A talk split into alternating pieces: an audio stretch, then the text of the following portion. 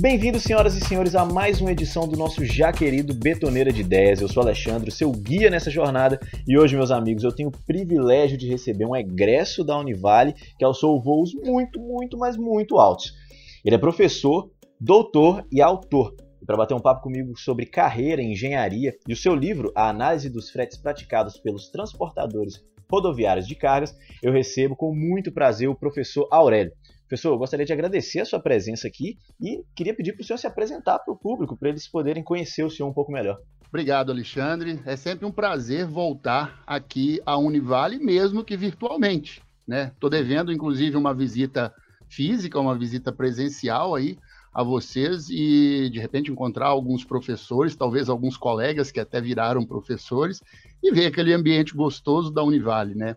Bom, como você já disse, meu nome é Aurélio, eu fui estudante aí na Univale de Engenharia Civil de 95 a 99. Estudei quando a gente tinha aquela unidade lá no Vila Bretas, né, que chamava-se C7, ainda não sei se ainda o nome é esse, mas estudei lá naquela área é. lá. Agora é o Campus 1, a gente conhece como Campus 1. Aí, lá é o Campus ah, 1 então. e aqui no Esplanada, no Universitário, é o Campus 2. Isso, então, estudei lá no, no, no Vila Bretas, né, onde eu tive a oportunidade de ter professores excepcionais, aprendi muito, quebrei muita cabeça com aquelas aulas de cálculo, de engenharia, coisa gostosa, que mostra que também a aptidão nossa, ela não mente, né? Ou você gosta de engenharia ou você não gosta, não dá para levar é, na maciota, não. Eu imagino. É, então, professor, é o seguinte. Mestre em engenharia de transportes, doutor também no mesmo tema, engenharia de transporte, é, e pós-doutor em planejamento energético ambiental. É, a gente vê assim, esse caminho que o senhor trilhou, assim, já bem fundamentado, mas eu queria voltar um pouco lá atrás, lá em 95, como o senhor disse, onde o senhor iniciou a sua jornada dentro dessa área, né? Nosso podcast fala sobre engenharia. Eu queria saber, que é uma pergunta que eu sempre gosto de fazer, se a engenharia civil, a engenharia, ela foi a sua primeira opção de curso. Se desde pequeno o senhor já tinha essa aptidão, o senhor mesmo falou dessa aptidão. Eu queria saber como surgiu essa, essa intenção de fazer engenharia e se, enquanto o senhor fazia faculdade, o senhor já se via no lugar onde o senhor está hoje como doutor, pós-doutor, autor. Certo. Bom, é interessante. Por exemplo, aptidão com a matemática eu sempre tive. Porém, eu tinha aptidão com a escrita também, com o português. Então, uhum. acho que por isso aí eu consegui escrever livros, artigos científicos, teses de doutorado. Então, eu, eu tive é, boas professoras de português. Né? Minha mãe é uma delas. Né? E tinha outras é, aptidões também com outras áreas da ciência, de, de uma forma geral. E assim, eu não sei se as pessoas acreditam nisso. Eu não acredito muito não, mas eu ouço bastante. Eu sou de gêmeos e gêmeos é muito indeciso. Então, assim, respondendo especificamente a sua pergunta, a engenharia ela foi uma das minhas opções, sim, na época lá que era adolescente passando para jovem, aquela época que você está bem indeciso, ela foi uma das opções, mas eu tive outras também. Que bom que eu segui para a área da engenharia, porque a partir do momento que eu pisei o pé aí dentro da, da, da Univale, eu vi que a escolha minha estava acertada. Né? Eu gostei uhum. bastante. A faculdade de engenharia não é uma faculdade fácil, não é. Não, não adianta mentir, ela é uma faculdade que tem um trabalho, você pode ser muito inteligente, você pode ter muita aptidão com matemática, mas você tem que, que trabalhar, tem que aprender algumas coisas que são complexas e é, vale muito esse suor aí para aprender essas coisas. Eu tentei, uh, dentro da engenharia civil, uh, abrir uma, uma interdisciplinaridade que foi bastante interessante. Eu fui feliz nessas escolhas. Uh, quando eu vim fazer o mestrado no Instituto Militar de Engenharia, aqui no Rio de Janeiro, eu optei pela parte de engenharia civil que tratava da parte de infraestrutura de transportes e logística. Isso é interessante porque quando eu estava fazendo a faculdade, eu fiz o estágio no DER de Governador Valadares, ali perto uhum. da ponte do São Raimundo ali, né? Então Sim. eu fiz o meu estágio lá, que é justamente o órgão é, responsável, o estadual, né, responsável pela manutenção e eventual construção de infraestrutura de transporte, estradas, pontes, viadutos, etc. Então, com essa, uh, com esse primeiro contato aí, com essa parte da engenharia civil é, que versa, versa sobre a área de transportes, eu consegui vir fazer o mestrado e fiz o mestrado justamente nessa área, parte de infraestrutura de transporte. Depois, para o doutorado, eu abri um pouco o leque, eu não quis ficar somente na parte de infraestrutura, eu abri um pouco o leque para a área de logística e novas formas de combustíveis para o sistema de transporte. Parece que não tem nada a ver, mas se você for olhar a integração da infraestrutura bem feita com o uso racional de energia para o sistema de transporte, isso ajuda muito em economia de energia, em menores índices de poluição e uma série de outros benefícios que a gente é, tem visto. E eu resolvi é, continu dar continuidade a esses estudos do doutorado, né, depois que eu terminei, é, resolvi dar continuidade no pós-doutorado, que eu já concluí, e estou fazendo o segundo pós-doutorado, né, também na área de energia aí, provavelmente devo concluir até o fim do ano, já engatilhando para um terceiro. Pô, interessante, interessante ver como que o estágio ajudou, ajudou o senhor a, a escolher esse caminho. É uma coisa que a gente sempre fala, o primeiro podcast com as nossas três convidadas, o podcast Mulheres à Obra, vale muito a pena conferir porque ficou muito bacana. Elas falaram muito sobre estágio, elas procurando estágio desde o primeiro período, as três convidadas. Eu que sou de outra área, faço jornalismo também, buscando, busquei estágio desde os períodos iniciais.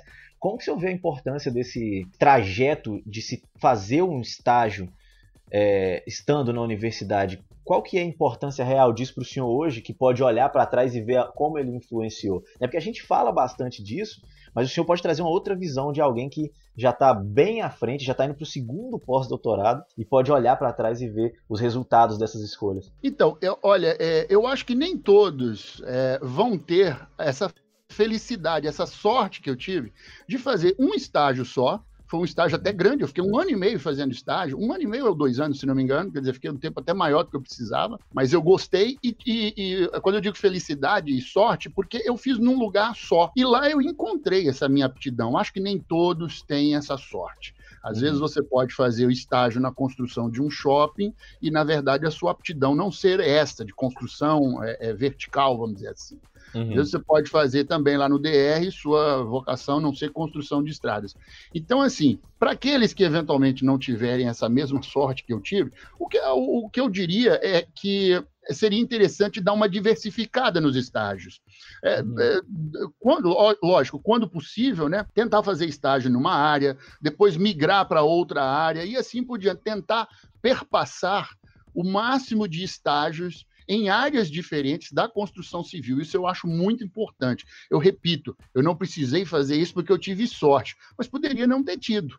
Né? Eu Sim. poderia ter estagiado no DR e talvez não ser minha área de aptidão. Né? E às vezes você cumprir, você fazer o estágio só para, como a gente diz no popular, só cumprir tabela, isso não é legal. O estágio é uma disciplina, como qualquer, qualquer outra, que tem que ser encarada é, com muita seriedade. Eu falo isso hoje para os meus alunos.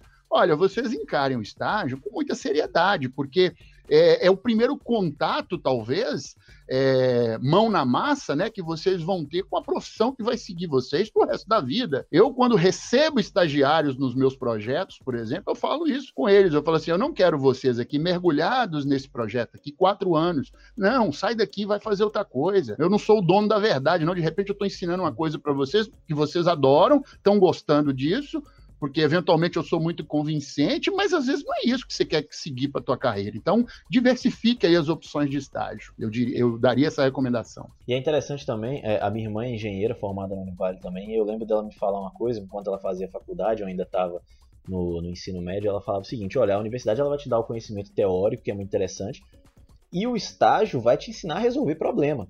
E quando você chega no mercado, é, é imprescindível que você saiba resolver problema, né?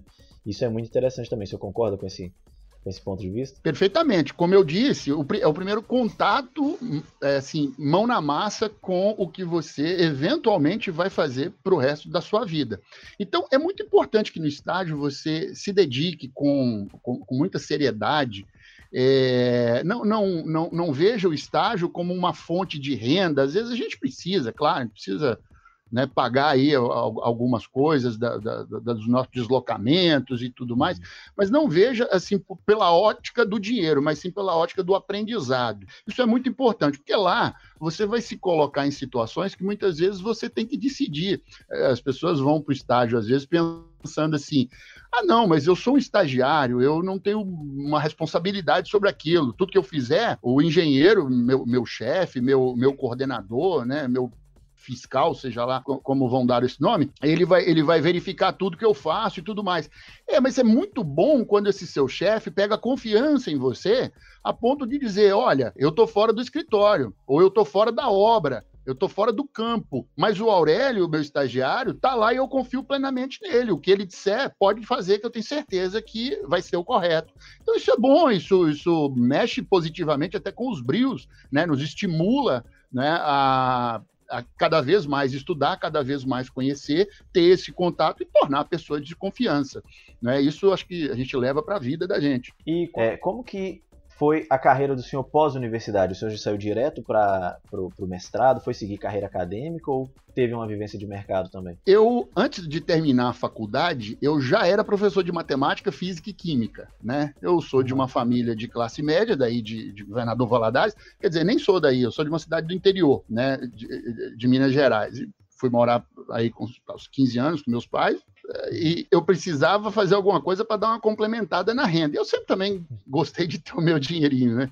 Sim. Então, eu dava aula, é, em paralelo à faculdade, eu, eu, dava aula de matemática, de física, de química, em escolas ou em aula, ou aula particular, escola do Estado. Então, eu, eu, eu tinha também essa, essa veia de ensinar, sabe? Uhum. Essa, essa parte era bem interessante. Quando eu terminei a faculdade, eu, na verdade, caí em campo para trabalhar numa empresa de engenharia. De até também um, é, essa empresa é de um egresso nosso daí também, o Eugênio, né? Empresa Taipina. Do, do, do, Eugênio, né? Então, dele, do pai dele. Então, assim, é, é, eu trabalhei nessa empresa aí e depois eu tentei a, a prova do mestrado aqui no, no, Instituto Militar de Engenharia aqui no Rio de Janeiro. Aí eu já sabia que fazer o mestrado não quer dizer que você vai ser professor. Você pode Sim. ser uma pessoa da área da ciência, você pode ser, você pode seguir outros caminhos. O professor é uma delas, né? Uhum. Você com o mestrado você está apto a ser professor, mas não quer dizer que você precisa ser. Mas eu achei que seria interessante, porque eu, eu, eu nunca quis ficar parado é, no conhecimento da engenharia civil uh, do jeito que eu aprendi ele na faculdade. Eu sempre tive essa, essa, e isso é uma coisa muito minha, eu sempre tive essa, essa vocação de buscar o saber, de desenvolver alguma coisa, de buscar novos conhecimentos, de questionar, de criticar, de, de não concordar, assim, mas não concordar com mérito científico, com discussão uhum. é, é, é propositiva. Né? Então, isso é, é, é, interessante que eu nunca. Eu nunca. Se, se você perguntar para alguém assim, Aurélio já discordou de você assim, não, eu não concordo de ponto final? Não, Aurélio discorda e vem com cinco, seis folhas de texto explicando por que, que ele faz, não concorda. Faz um artigo científico para poder, é, poder discordar. Exatamente. Eu costumo brincar sempre com meus estagiários o seguinte: quando você chegar com um problema para me falar, não me fala que tem um problema. Problema eu também sou capaz de enxergar. Traz o problema grampeado com a solução do lado dele. Vem com grampinha, que acho que é interessante.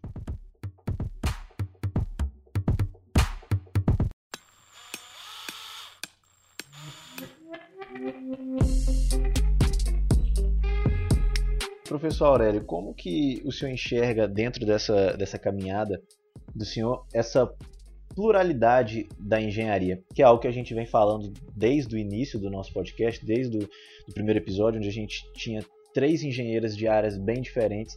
No último podcast a gente falou sobre obras públicas também, que já focava em um outro tema diferente do, do primeiro episódio. E aí o senhor já vai para um caminho diferente, engenharia de transportes, né?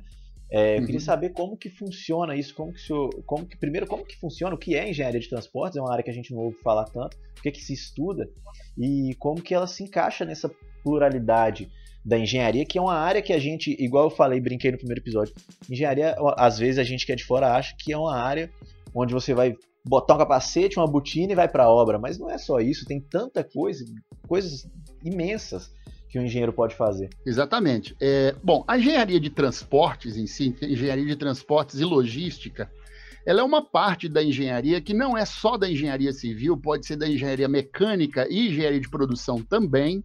Uhum. Né? Você tem você tem dentro da engenharia civil, mecânica e produção desdobramentos de mestrado em diversas universidades do país, justamente para essas áreas de transporte, logística, porque elas fazem uma interface entre essas três engenharias e aí até algumas outras aí. É, ela trata de quê? De planejamento, operação e infraestrutura de todo o sistema de transporte, desde vias, veículos, controles, terminais, né, passando por é, é, a parte de carga e a parte de passageiros. Então, se você vê as vias sendo construídas, isso tem uma veia da engenharia de transporte quando se fala em dimensionamento, criação de novos tipos de pavimentos, o dimensionamento da via quanto ao fluxo de veículos, estabelecimento de, de sinais, o trânsito também, de certa forma, faz parte da engenharia de transporte, todos esses sistemas de controle de sinais, sistemas inteligentes, não é? Então, tudo isso faz parte da engenharia de transporte, parte de operação, parte de planejamento, parte de infraestrutura. Então, isso abarca de uma forma aí bem, bem, bem interessante. Né? Eu poderia ficar falando aqui de engenharia de transporte uhum. no nosso podcast todo. Sobre a pluralidade, olha, eu acho interessante porque assim, a palavra engenharia por si só, ela já é bastante plural. Se você parar para pensar que a gente tem desde a engenharia civil até a engenharia de pesca, Uhum. Passando por engenharia de alimentos, por mecatrônica, por elétrica. Por... Olha, é uma, uma quantidade de engenharias que eu, sinceramente, acho que nem eu sei todas que, uhum. que tem. Mas dentro do nosso campo da engenharia civil, nós temos uma pluralidade muito grande porque é uma das, da, da, das, da, uma das engenharias, né? A engenharia civil é uma das que se sofisticou bastante com a evolução da tecnologia, principalmente a tecnologia de materiais, novos materiais, e da necessidade do homem, né, enquanto assim, humanidade, prover maior conforto para suas cidades, para suas residências e por aí vai. Então, é uma das engenharias também onde você tem a maior visibilidade das coisas que são feitas. Eventualmente, um engenheiro eletricista, que eu até adoro a engenharia elétrica, até queria ter feito. Na verdade, eu queria ter feito as três, tá? Mecânica, elétrica e civil né? Talvez eu faça, mas enfim. Ah, dá tempo é, ainda, dá tempo. Eu gosto, eu, eu, eu, gosto muito das três, mas às vezes um, um, a invenção de um dispositivo eletrônico que vai ajudar muito um veículo de transporte, por exemplo, um carro, é uma coisa que você só sente ou vê se você tem o carro ou uh, você trabalha ali com o carro e assim por diante. Já o cara da engenharia civil é aquele negócio, você constrói uma ponte na cidade, não tem quem não vai ver essa ponte. Né? Você construir uma barragem hidrelétrica é noticiado para tudo quanto é lado. Né? Você faz uma nova rodovia, uma nova rodovia pedagiada, constrói uma praça de pedágio onde todo mundo vai ter que parar para pagar, mesmo bravo, mesmo brigando, mas tá lá, tá lá. A, a, a visualização do que foi feito. E aí eu acho que com essas necessidades todas que foram surgindo, e a engenharia civil tentando se adequar a todas, tentando abarcar todas, é, criou-se de fato isso aí que você comentou na sua pergunta, que é a pluralidade de coisas que a gente pode fazer. Né? Então você tem uh, uh, engenheiros que, que são especializados na construção de barragem. Tem o cara que é especializado na construção de barragem somente do corpo da barragem. E tem outros que vão fazer várias outras atividades. Você imagina quantos engenheiros são necessários para construir uma barragem como a de Belo Monte, né, que é uma gigante, né, está para ser uma das maiores barragens do mundo. Né? Então, imagina a quantidade de engenheiros com diversas funções. Né? Você vai para a área de estradas, mesma coisa, você tem ali desde o do, do profissional que é mais especializado para a área de ponte e o outro é mais especializado para a área do pavimento em si, né? E aí por aí vai uma infinidade de outras coisas. As construções verticais que estão aí no nosso dia a dia, né? Os edifícios, estádios de futebol e diversas obras que são é, importantíssimas para o nosso dia a dia, shopping, né? Às vezes eu falo shopping porque me lembra muito na época que eu estava terminando a faculdade, o shopping de Valadares estava sendo construído, ou, ou, finalizando a construção, mais ou menos. Uhum. Acho que é mais ou menos essa data. Então eu me lembro que era uma uma, uma, um, um enxame de, de, de, gente querendo ir fazer estágio lá no shopping. Imagina. Eu, eu, eu fui para o lado oposto, fui lá para o DR. Mas enfim.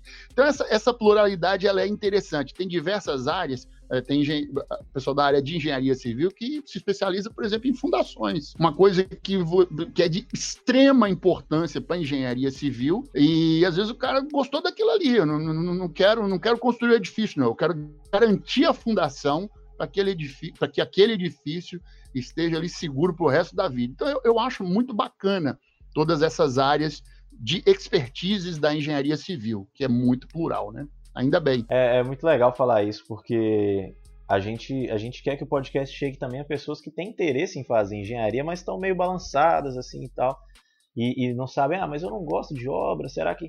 E é, é bacana falar dessa quantidade de, de áreas para essas pessoas verem que não é só isso, né? Que tem, tem muita coisa que elas podem fazer dentro da engenharia. Exatamente.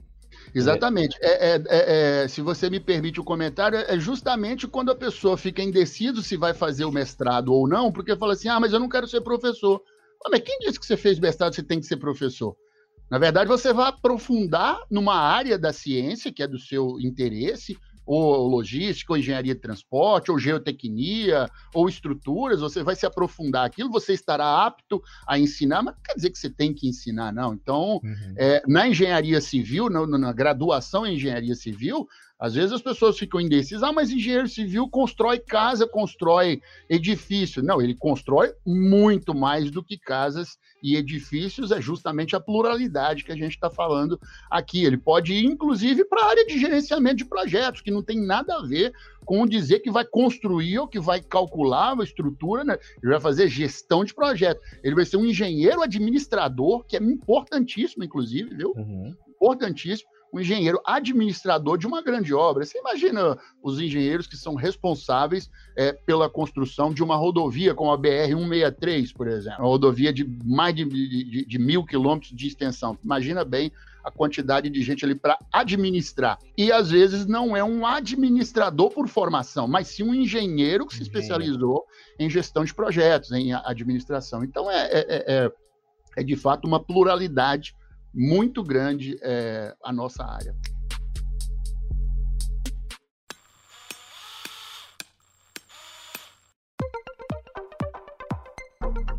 E professor, agora falando sobre o livro, né? O livro do senhor, a análise dos fretes praticados pelos transportadores rodoviários de cargas. Sobre o que que fala o livro? Qual que foi, qual que é o, o assim, tem o título, claro, mas sobre o que que, uhum. que, que é o corpo do, do livro? Sobre o que que ele fala? Então, esse aí já é o terceiro livro nosso aí, né? Teve um primeiro que é chamado Energia, o vício da civilização, que foi um livro que foi inclusive adotado como referência para o Enem de 2018. Uma questão Olha lá do Enem em 2018 estava o meu livro lá, né? Alguns... Que bacana, cara. É, então Muito tava massa. lá. Então já é um já é um livro aí que já está bem consagrado. É um livro que tem um apelo um pouco uh, energia ou vício da, civiliza da civilização. Ele é para um público um pouco mais jovem ali, uh, ali o ensino médio. Ele é interessante porque ele trata essa parte de energia de uma maneira bem lúdica, para que a, a, os adolescentes lá entendam direitinho. Então isso aí é bem legal. E depois nós tivemos alguns outros capítulos de livro também, e outro livro, e esse análise dos fretes praticados pelos transportadores rodoviários de carga, ele é interessante porque eu, juntamente com a professora Maria da Penha Araújo, escrevemos ele num momento muito oportuno, que é justamente quando está acontecendo essas possíveis greves, quer dizer, teve uma greve de caminhoneiros, o preço do diesel não para de subir, então tem essa discussão aí, o caminhoneiro vive reclamando que o preço que é pago pelos fretes, ele é insuficiente, ele é muito baixo. As empresas, por outro lado, falam que estão pagando caro demais, os custos delas estão ficando muito apertados. Então, o livro traz essa discussão sob o ponto de vista, bom, aí a veia de engenheiro, né? Sobre uhum. o ponto de vista de cálculo de custo mesmo. Então não é um, um, uma, uma discussão só de palavras assim, não, a gente acha isso, a gente acha aquilo, não. Nós fizemos o cálculo do frete que seria correto ser cobrado pelo profissional autônomo, pela empresa, pelo autônomo que pertence a uma cooperativa, para fazer essa comparação de onde é que está essa distorção. E aí, a, além de fazer esse cálculo, nós fizemos uma rodada de entrevistas muito grande e nós pegamos um estudo de caso no eixo São Paulo-Rio de Janeiro, a Dutra, né? Uhum. São Paulo-Rio de Janeiro, para fazer uh, o cálculo de, transport, de, transportadores que transportariam carga seca, né? carga encaixotada, né? todas as cargas encaixotadas, de São Paulo para o Rio de Janeiro, para ver quanto esses caras deveriam de fato cobrar pelo frete, quantas empresas deveriam cobrar e quanto os, os autônomos que são pertencentes a cooperativas deveriam cobrar. Então, nós fizemos o cálculo detalhado, todos os custos, depreciação, desgaste de pneu, pagamento de pedágio, óleo lubrificante, o, o, a remuneração do motorista. Não esquecemos, são milhares de cálculos. Além da gente fazer esse cálculo correto, a gente fez entrevistas com esses caminhoneiros para saber quanto é que eles estão cobrando de fato, quanto é que eles estão recebendo de fato. E a gente viu que a distorção é muito grande, né? Vai, pa, passa de 30% da diferença. Então você vê que o caminhoneiro, no, no, fim das contas, o livro propõe uma discussão que é justamente aquela. Por que, que a gente tem uma frota que tem quase 20 anos de idade média no Brasil? Porque o caminhoneiro simplesmente ele não consegue dar manutenção e nem trocar o caminhão dele. Ele praticamente faz, é, como diz no popular, faz para comer.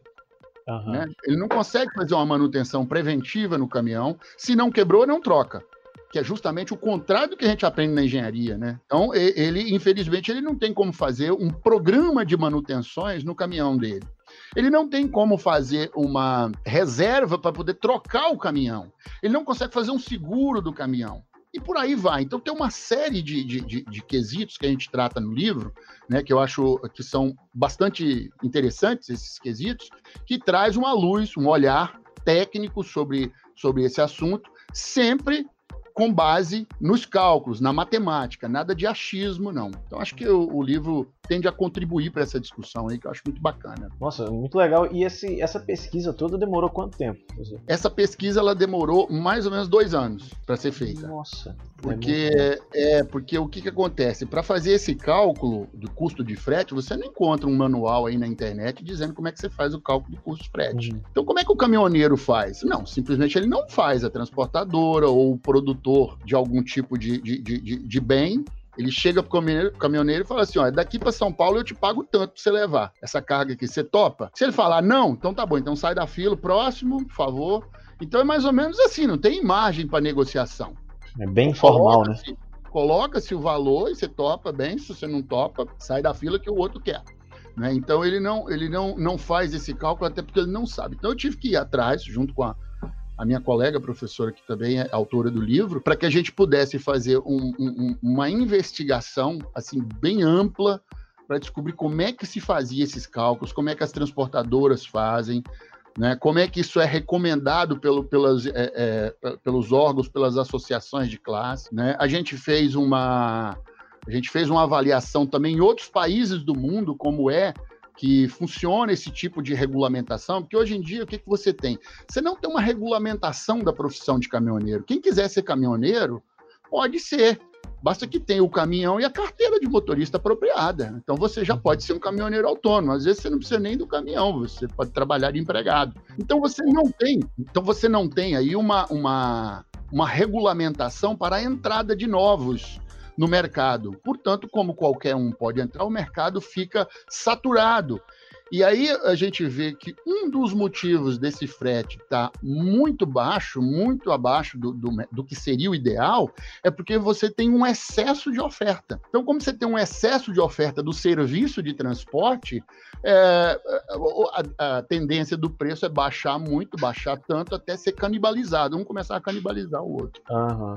Então, essa é uma discussão também bastante interessante que o livro propõe. E professor, e como que o senhor acha que os conhecimentos do senhor te ajudaram a chegar até a propor esse livro e levar e, criar ele, desenvolver esse estudo? Conhecimentos que vieram da universidade, do mestrado, do doutorado, esse conjunto de, de arcabouço teórico e prático que o senhor vem trazendo, como que isso te ajuda a chegar na conclusão e escrever um livro, que é algo extremamente interessante, é uma coisa, uma vontade que eu imagino que muita gente tem de ter um livro publicado. É, o, o, os conhecimentos foram fundamentais, com certeza, né? Desde a graduação lá, os conhecimentos relacionados a cálculos, a gente foi, o livro é repleto de, de, de, de cálculos, de críticas sobre cálculos, de estatísticas. Então, isso tudo aí que vem da graduação, mesmo não especificamente sendo dessa área, mas com certeza contribuíram para isso. Os conhecimentos mais aprofundados, tanto do mestrado quanto do doutorado, na área de transporte, é, e, e, também o costume da escrita, né? Porque no uhum. mestrado e no doutorado você tem que escrever muito, tem que escrever artigo científico, tem que escrever a, própria dissertação do mestrado, a tese de doutorado, por projetos que você trabalha, você tem que escrever relatórios. Então, aquela, aquele papo, aquela conversa antiga de que ah, engenheiro não é muito bom em escrita, não, bom, é melhor mudar isso, porque é.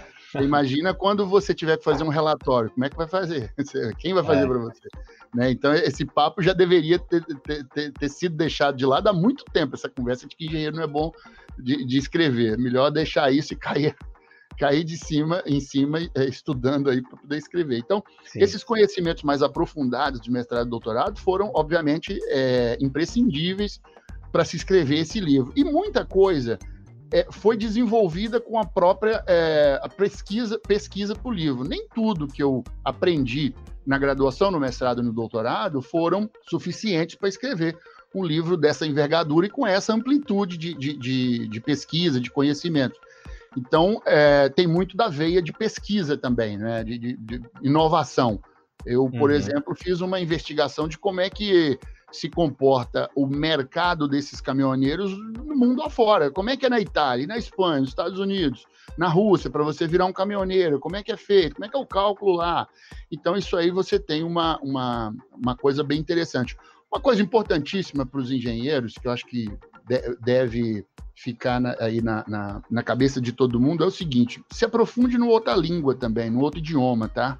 Isso é muito importante. Você ficar só com os conhecimentos relativos ao seu país, isso às vezes não é importante, porque aí você talvez não vai trabalhar com as coisas de ponta. É importante sempre estar tá verificando em outras, outros países, outras coisas de, de inovação, para não ficar fazendo o, o, o mais do mesmo, né?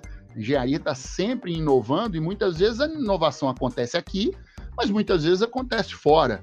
E uhum. quando você tem domínio, pesquisa, investiga, procura inovação, é importante eventualmente o domínio de uma outra língua, aí principalmente o inglês, eventualmente o espanhol. O inglês eu diria que é mais importante porque é mais universal, né? Então isso acho que é importante também. É muito, é muito bacana o senhor falar isso, porque hoje em dia tem, aquele, tem até aquele ditado, né? Em inglês já não é mais um diferencial, é uma obrigação fazer durante a faculdade ou até antes, né? Muita gente começa a fazer inglês antes de, de ingressar na faculdade. É importante para diversas áreas, e aí, como o senhor exemplificou agora, dentro da engenharia também. E a gente vai vendo, né? Conforme vou conversando com o senhor, eu vou vendo que a engenharia não é só aquela matemática que a, a, gente, eu que sou de uma área de fora, vou achando. Ela tem conhecimentos de várias áreas, vários tipos de. É, é, vários, é um quebra-cabeça com várias outras coisas para poder se montar esse, esse conhecimento. E professor, ainda falando sobre o livro, quem quiser procurar por ele, encontra onde? Já foi lançado, né? Isso. É, no site da editora Apris, né, uhum. que é a editora responsável pelo livro, você encontra ele nesse período agora de pandemia, a gente está com uma certa, uma certa dificuldade de colocar ele nas, nas, nas, nas, livrarias, e mesmo se colocasse também, as pessoas estão com um pouco receio, e eu acho que nessa coisa de pandemia as pessoas se, se acostumaram com a comodidade de comprar as coisas e receber em casa. Sim. Então, é, na editora Apris, que a, a, o site é www.editoraapris, com dois P's, é appirs.com.br, com www.editoraapris.com.br, é, você encontra o livro. Ele está um livro razoavelmente, razoavelmente é, preço bem, bem acessível, acho que, se não me engano, está 57 reais, uhum. né? Para a carga de conhecimento que ele traz, eu diria que é até bem razoável. E, e aí chega na comodidade da sua casa. Tá? Então Sim, é só acessar o site. O pessoal aí que está fazendo engenharia vai começar a fazer engenharia e, e quer enveredar para essa, essa área já pode começar a comprar esse livro para poder referenciar no TCC, no, no, projeto de pesquisa, que vale muito a pena. O conhecimento que o professor é, é, compartilhou com a gente aqui é extremamente, extremamente interessante. Pessoal, gostaria de agradecer a presença do senhor no nosso podcast, por ter tirado esse, esse tempinho para bater um papo com a gente. Eu, eu que agradeço pela oportunidade, Alexandre. Para mim é sempre um prazer aqui. A gente já teve uma outra oportunidade de debater aqui com os, os professores é, aquela questão relacionada à BR-381. Uhum. Né? A gente fez uma live aqui, acho que foi bem interessante. Né? Agora, essa oportunidade aqui, eu agradeço mais uma vez e já deixo aqui de antemão à disposição de vocês que agora em maio, mais tardar junho, deve estar lançando outro livro meu também. Foi escrito, você pode observar que essa pandemia, essa, essa questão de isolamento foi bem produtiva. rendeu, mim. rendeu bastante. É, então, possivelmente agora em maio, junho, deve estar lançando um outro livro que é interessante também sobre o sistema de transporte, o uso do biodiesel no sistema de transporte, especificamente no sistema de transporte ferroviário, aí em Valadares passa a, a, a Vale, né? Sim. E eu fiz um estudo de caso de uso do biodiesel, não, não nesse trecho que passa em Valadares, que é a Vitória Minas, mas sim na estrada de ferro Carajás. Então deve ficar pronto, já deve ser lançado aí em maio, mais tardar junho aí, já fica aí o, à disposição de vocês aí pra gente bater um novo papo aí, tá bom? Não, então quando for lançar esse livro, o senhor, o senhor volta aqui, a gente bate outro papo, a gente conversa sobre esse tema, que também promete, também é muito interessante. Gostaria de agradecer também a todo mundo que ouviu o nosso podcast até aqui. É um prazer sempre receber você, vocês aqui. E fiquem sempre atentos, porque a betoneira de ideias está sempre ligada, galera. Falou!